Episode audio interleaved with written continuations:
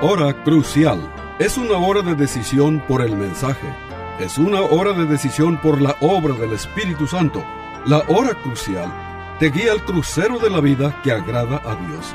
Aquí te presento al orador bíblico, el doctor Adán Rodríguez. Él te habla hoy. Y al fin de esta audición, si tú quieres, llámale al teléfono 956-289-3340. Repito, 956-289-3340. Disfruta la música y aquí te presento al orador bíblico, el doctor Adán Rodríguez.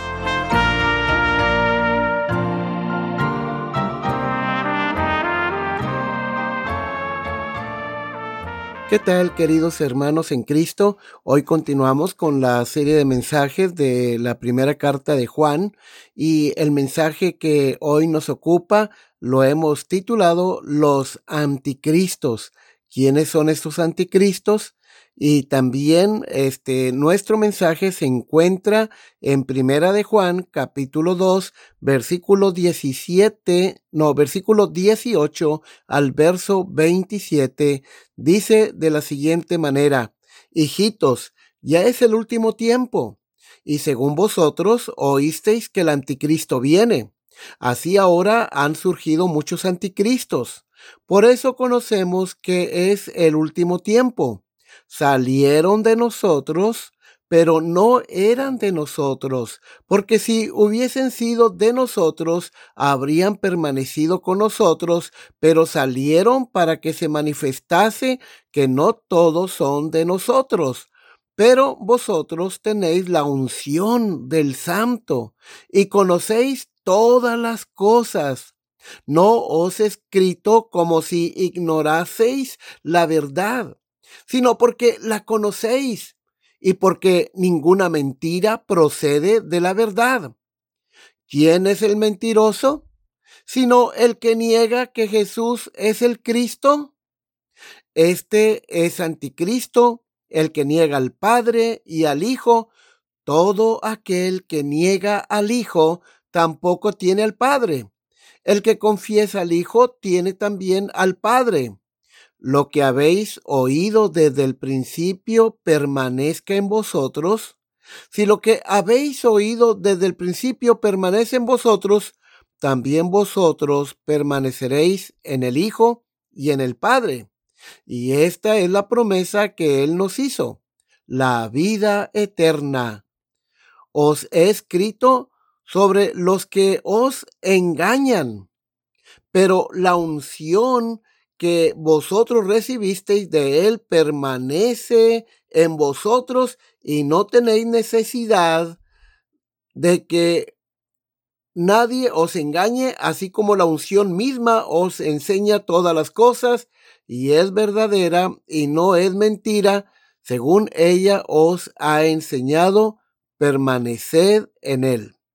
Bueno, estimado oyente, como usted puede ver aquí claramente, este, lo que el apóstol Juan nos advierte dos cosas fundamentales. Primero, que han, han salido muchos anticristos. Nos advierte sobre los anticristos. Dice, salieron de nosotros, pero no eran de nosotros. Eh, también nos advierte que ya estamos viviendo la última hora, el último tiempo. Es decir, el reloj de Dios ya está muy avanzado. En cualquier momento el Señor va a hacer su aparición, vendrá en poder y gloria. Bueno, pues bien, queridos amigos, lo primero que Juan eh, hace es advertirnos contra los anticristos. Mire usted versículo 18. Hijitos, ya es el último tiempo, es decir, la última hora. Y según vosotros oísteis que el anticristo viene. Así ahora han surgido muchos anticristos. Por esto conocemos que es el último tiempo. Bueno, vamos por partes. El apóstol Juan nos habla en primer lugar eh, del anticristo. Ahora, estimado oyente, la palabra anticristo se compone de dos palabras griegas, es decir, el prefijo anti, que tiene dos significados. Anti significa este, contra Cristo y en lugar de Cristo. En otras palabras, toda persona o institución religiosa o no que esté en contra de Cristo es anticristo. También este, toda persona que se hace pasar por Cristo es un anticristo. ¿Cuántos eh, predicadores, este, entre comillas, de, por ejemplo, del movimiento de la prosperidad, algunos de ellos se han proclamado Mesías, ¿sí? Este, y todo aquel que se hace pasar por Cristo es un anticristo. Entonces, los anticristos eh, pueden ser reconocidos de tres maneras. En primer lugar, dice Juan que los anticristos abandonan la iglesia. ¿Sí? Este, y nosotros vemos cuando estudiamos, por ejemplo, la historia de las sectas, nos vamos a dar cuenta que eh, el origen de las sectas se debe al hecho de que estos grupos o estas personas eh, que fundaron cualquier secta generalmente salieron de una congregación cristiana. Este, estudie usted por un momento la historia de las sectas y va a poder comprobar esto. Es decir, abandonan la iglesia, salieron de nosotros, dice Juan, pero no eran de nosotros, ¿sí? Ahora, también eh, los anticristos se alejan de la comunión. Como dice Juan, este, salieron de nosotros, pero no eran de nosotros salen de una congregación cristiana para formar una nueva organización con doctrinas falsas, porque no pueden estar en un lugar donde se tiene una comunión genuina con el Señor Jesucristo. ¿Sí? No, no odian la comunión con Dios y con Cristo. Pero también dice que los anticristos niegan a Cristo. Es decir, niegan su divinidad, niegan que Cristo es Dios Todopoderoso, el caso de los testigos de Jehová, por dar un ejemplo, ¿sí? Y niegan la humanidad de Cristo, también engañan a los cristianos inmaduros. Entonces, tratamos con personas que dicen que Jesús no es el Hijo de Dios. Tratamos con personas que están engañadas y andan engañando, que dicen que Cristo no es el Salvador del mundo, que Él no murió en la cruz del Calvario por nuestros pecados. Bueno, estos conceptos de que Cristo no es el Salvador del mundo, que no es el Hijo de Dios, en otras palabras, que no es Dios Todopoderoso, que no es igual a Dios en, en poder, gloria y majestad, los tenemos ahora en los predicadores liberales que están en todas las denominaciones. Yo hablo en primer lugar por los bautistas. Tenemos dentro de nuestra organización predicadores liberales que niegan la inspiración de la Biblia, que niegan la divinidad de Cristo, que niegan la resurrección corporal de Cristo, que, que niegan que Cristo tuvo un cuerpo de carne y hueso. Estos son anticristos. Por eso tenemos que tener mucho cuidado eh, lo que oímos y a quién oímos, ¿sí? Estos anticristos, eh, como dije, niegan la resurrección corporal de Cristo, ¿sí? De entre los muertos. De hecho, tenemos más anticristos el día de hoy que en los días de Juan. En los días de Juan, como podemos constatarlo, ya había anticristos. Pero estos anticristos se han multiplicado tanto en número como también en influencia, ¿sí? Es por eso que dice Juan que estamos viviendo el último tiempo o la última hora. Eh, la expresión la última hora o el último tiempo es una frase que describe una clase de tiempo. La última hora o el último tiempo describe una época, ¿sí? Este, y nos habla abarca desde la venida de Cristo hasta su segunda venida. Entonces Juan no está hablando en un sentido cronológico, sino más bien teológicamente. La última hora comenzó cuando Jesús vino a este mundo para morir en la cruz del Calvario y resucitar de entre los muertos y termina esta última hora hasta su segunda venida. Por eso decimos que el reloj de Dios ya está muy avanzado, quizás esté en el último minuto. Los postreros tiempos o la última hora, este, el último tiempo, se describen también en la primera carta de Pablo a Timoteo, en el capítulo 4, versículo 1, cuando dice, pero el Espíritu, es decir, el Espíritu Santo, dice claramente que en los postreros tiempos algunos apostatarán de la fe, es decir, se apartarán de la fe. Estimado oyente, hoy en día aquí en Estados Unidos se están cerrando entre 3.500 a 4.000 iglesias por año. Esto es una apostasía espantosa. Eh, esta gente está abandonando la fe histórica, escuchando a espíritus engañadores y a doctrinas de demonios. Hebreos capítulo 1, verso 2 también nos habla de estos últimos días. Dice, en estos postreros días Dios nos ha hablado por su Hijo, nos está hablando por su Hijo Jesucristo. Estimado oyente, entonces tú y yo, no cabe duda, estamos viviendo los últimos días, la última hora, ¿sí? Estamos viviendo el capítulo final de la historia de Dios. Nunca se escribirá un tercer testamento. No estamos, eh, no estamos esperando la venida de un gran profeta, como aquellos que esperan a Krishna en unos cuantos miles de años más. No, no estamos esperando la venida de un gran profeta que, que nos lleve a otra dispensación. No.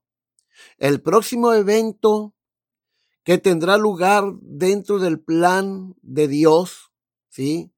este, dentro del calendario de Dios, dentro del horario de Dios, es el regreso de nuestro Señor Jesucristo en poder y gloria. La era cristiana es la última hora que empieza con la venida de Cristo y terminará cuando Cristo venga. Ahora, estimado oyente, en segundo lugar, el apóstol Juan también nos recuerda nuestros recursos, cosas en las que podemos confiar para ayudarnos mientras vivimos en los últimos tiempos. El primer recurso que Dios pone en nosotros, el primer recurso que menciona es la verdad de Dios. Vea usted el verso 21. No os he escrito como si ignoraseis la verdad, sino porque la conocéis y porque ninguna mentira procede de la verdad. Y la verdad a la que se refiere el apóstol Juan es la palabra escrita e inspirada de Dios, que es la Biblia. Es un gran recurso, estimado oyente, que podemos utilizar en estos últimos tiempos, en esta última hora, ya que sirve como nuestro detector de mentiras. La palabra de Dios nos ayuda a reconocer los mensajes engañosos de los anticristos del día de hoy. Miren, se dice que uno de, los entrenamientos que da el FBI a sus agentes en cuanto a cómo descubrir eh, billetes falsos es que el instructor les da un paquete de billetes verdaderos para que los vayan revisando uno por uno para que la gente se acostumbre a reconocer este, los billetes verdaderos. Y luego de repente les envía un billete falso y ellos lo van a detectar. Si ellos se acostumbraron a descubrir, a detectar los billetes verdaderos, entonces cuando se topen con un billete falso, inmediatamente lo van a detectar. Así es con nosotros. Por eso debemos leer la palabra de Dios, meditar en ella, escudriñarla, ¿sí? Y también obedecerla. Cuando nos relacionamos realmente con la palabra de Dios, entonces estaremos en condiciones de detectar cualquier falsa doctrina. La razón por la cual hoy en día hay tantas sectas falsas y tantos anticristos es porque muchas de las iglesias cristianas evangélicas el día de hoy, sus feligreses no están estudiando ni leyendo la palabra de Dios.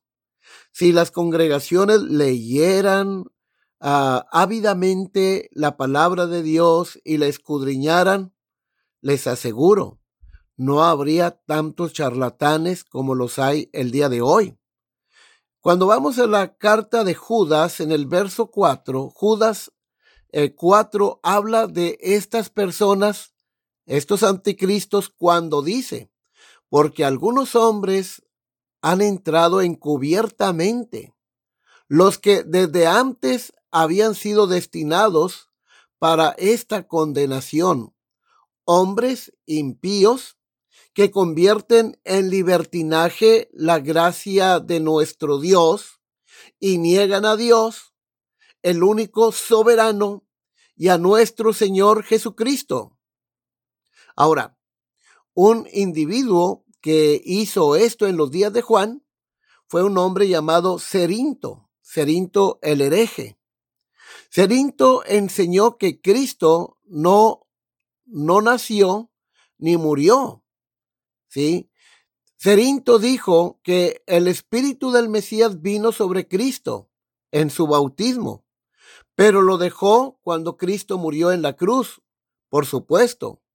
Este tipo de enseñanza niega la deidad de Jesucristo, porque para Cerinto y sus seguidores, que eran gnósticos, Jesús era solo un hombre nacido naturalmente y tenía todas las imperfecciones y el pecado común a todos los hombres. Eso decía Cerinto el hereje. Hoy tenemos este, los 66 libros que componen la Biblia, incluidos los 27 libros del Nuevo Testamento. En resumen, tenemos mucha más verdad en la que en la que podemos confiar que la gente de los días del apóstol Juan, los cristianos del primer siglo. Una verdad que nos ayuda a no descarrilar, ¿verdad? Este, a no descarrilar por los falsos maestros. Ahora, un segundo recurso que menciona el apóstol Juan es la unción de Dios. Mira el versículo 20. Este es el versículo 27, 20 y 27. Juan dice, pero ustedes tenéis la unción del santo y conocéis todas las cosas. Pero la unción que vosotros recibisteis de él permanece en nosotros. Y no tenéis necesidad de que nadie os enseñe Así como la unción misma os enseña todas las cosas y es verdadera y no es mentira, según ella os ha enseñado, permaneced en él.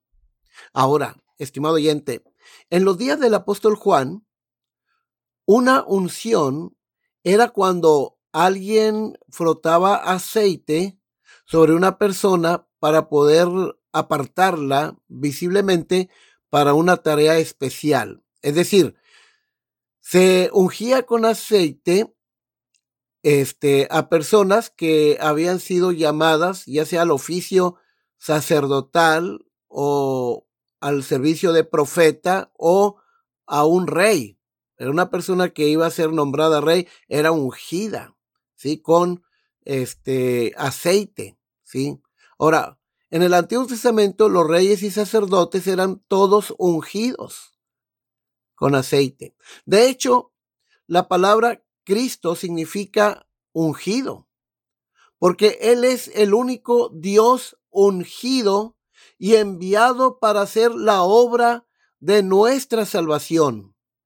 En cualquier caso, esta imagen verbal de ser ungido con aceite para una tarea especial o un acto ceremonial, como para ser sacerdote o profeta o rey, se convierte para nosotros en una imagen del Espíritu Santo que viene a vivir dentro de nosotros cuando confiamos en Cristo como nuestro Señor y Salvador.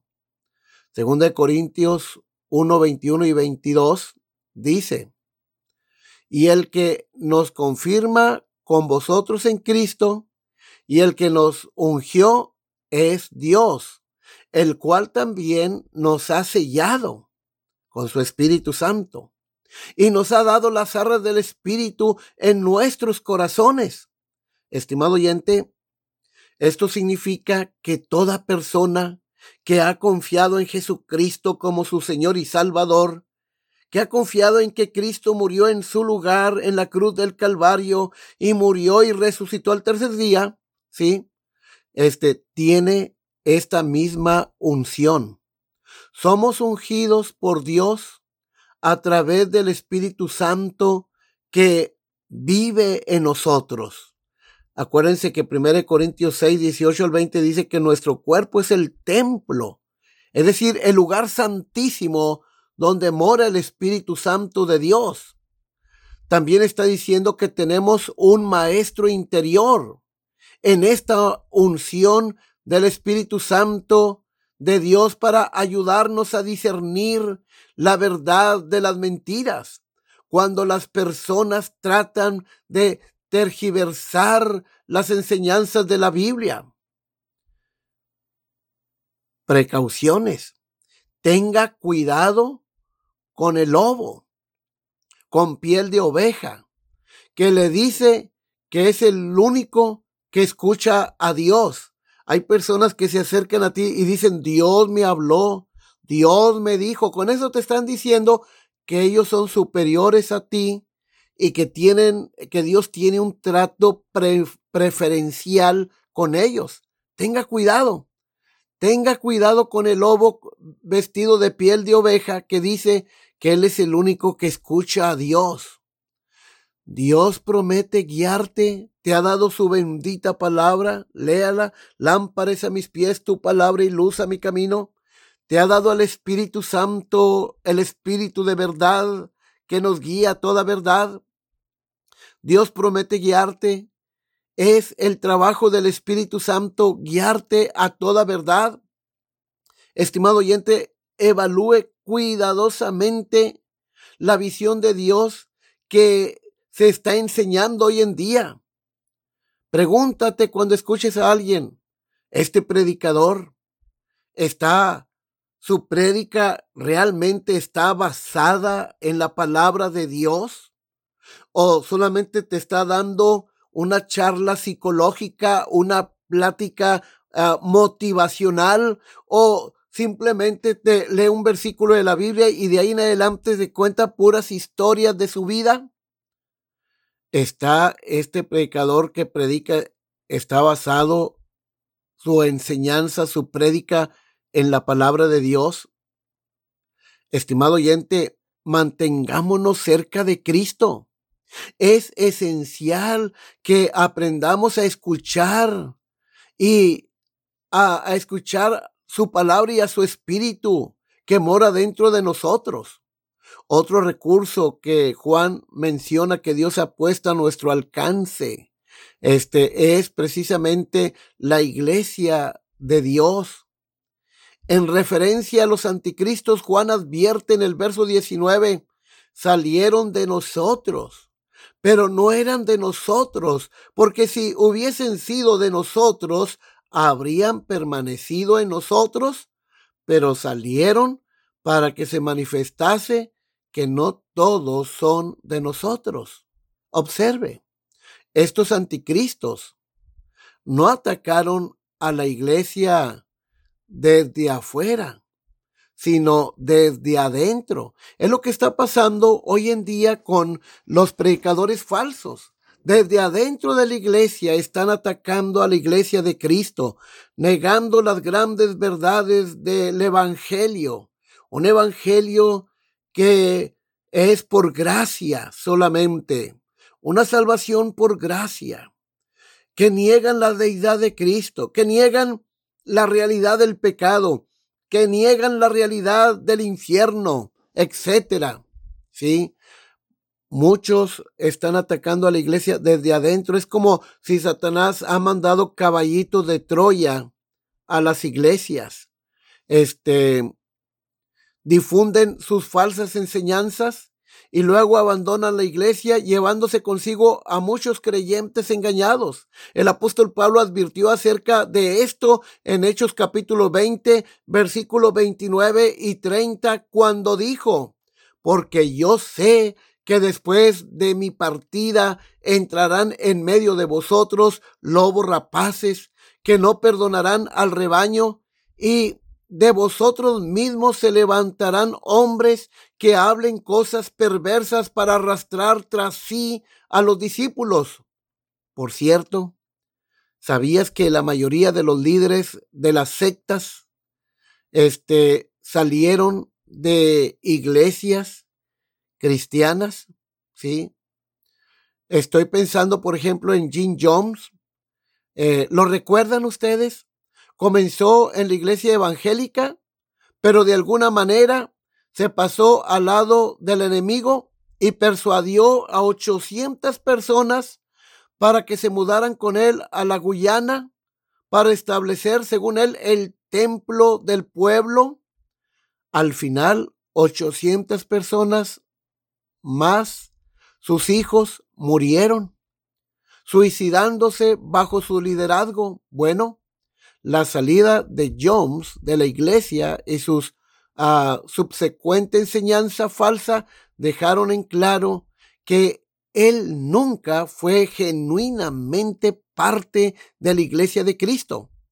Otro líder, José Smith, el fundador de la iglesia mormona, es otro ejemplo. Digo que él dice que a él se le apareció un ángel, el ángel Moroni, ¿sí? Que vino del cielo, quien dejó caer ciertas tablas de oro, ¿sí? Este, y luego de ahí surge lo que se conoce como el libro del Mormón. José Smith había sido miembro de una iglesia cristiana, pero decidió que la iglesia era corrupta, según él pensaba que Dios quería comenzar una nueva iglesia y, por supuesto, lo había elegido a él. Estimado oyente, una buena iglesia enseña la verdad de la Biblia de una manera que nos ayuda a lidiar con los anticristos de este mundo. Nos ayuda a permanecer fieles a Dios y a su palabra. Sus miembros se amonestan unos a otros cuando se desvían y se ayudan amorosamente unos a otros a mantenerse en el camino correcto. Los falsos maestros alejan a la gente de la iglesia de Dios. Los cristianos, sí, los cristianos auténticos hacen todo lo contrario. Una iglesia que cree en la Biblia es de hecho un recurso increíble cuando se trata de vivir en los últimos días porque somos más fuertes juntos que solos. Estimado oyente, no cabe duda que estamos viviendo los últimos días. Cuidado con los anticristos. Se despide la voz amiga del pastor Adán Rodríguez y hasta la próxima de la serie. Que el Señor les bendiga. Este fue su programa La Hora Crucial.